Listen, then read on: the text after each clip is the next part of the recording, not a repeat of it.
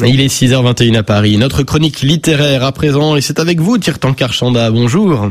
Bonjour à tous. Aujourd'hui, vous nous parlez d'un livre culte qui vient euh, du Congo, Un fusil dans la main, un poème dans la poche d'Emmanuel Dongala.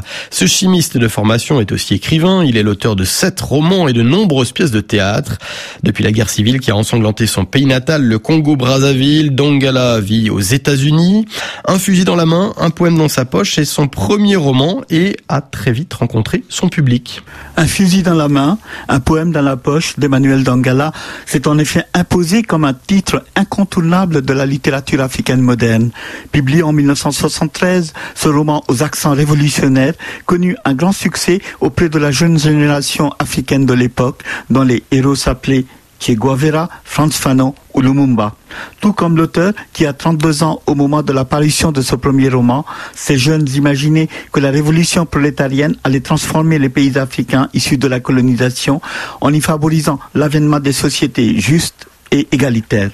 Mais c'était sans compter avec les Jacques Focal, les Bob Denard et autres Mobutu qui ont réussi à tuer dans l'œuf les tropismes révolutionnaires de la jeunesse et des intellectuels de ces pays. Comment les idéaux révolutionnaires ont été trahis, la mise en place des régimes dictatoriaux et le désenchantement postcolonial, voilà quelques-uns des thèmes du livre d'Emmanuel Dangala. Un tire-ton-quart de quoi parle ce roman? On peut parler d'un roman d'action et d'éducation. À travers la destinée d'un héros idéaliste et romantique formé en Europe, ce roman raconte le chaos et la dérive de l'Afrique des indépendances. Nous sommes dans les années 1960-70.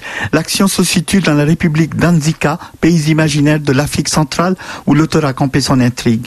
Le récit s'ouvre sur les derniers jours de Mayela Diamayela, l'ex-président du pays, renversé par un coup d'État et détenu dans une cellule de prison en attendant l'exécution à laquelle il a été condamné.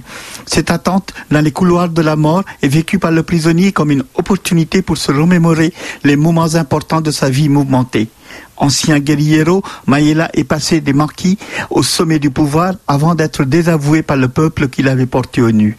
Il se souvient de ses compagnons de lutte rencontrés dans les maquis de l'Afrique australe. Il se souvient de leur idéalisme, mais aussi de ses propres erreurs de gestion en tant que chef de l'État et de la trahison de ses proches qui se sont empressés de retourner leur veste le moment venu, accélérant la chute de son régime. Tout le roman est construit selon une série de flashbacks qui permettent au lecteur de reconstituer le fil de l'action et comprendre la cohérence des personnages. Et qu'est-ce qui a fait le succès de ce roman?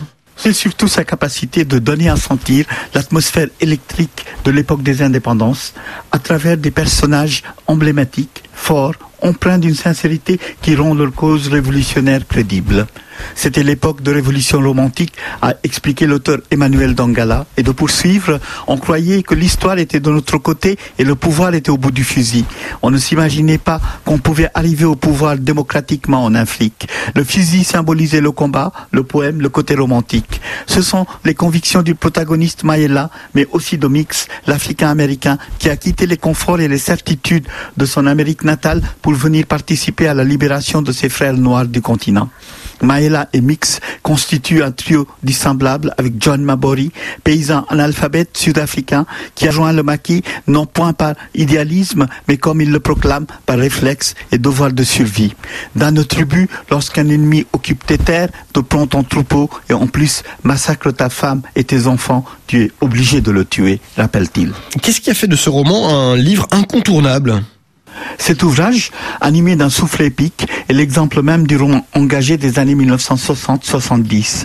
Il fut couronné à sa sortie par un prix littéraire important.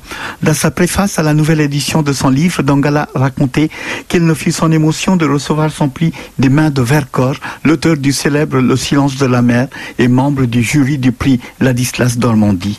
Au dire du romancier, ce qui fut particulièrement exaltant pour lui, c'était de rencontrer quelques années plus tard les maquisards Katangé qui avait lu son roman à la belle étoile et qui voulait savoir dans quel maquis il avait combattu.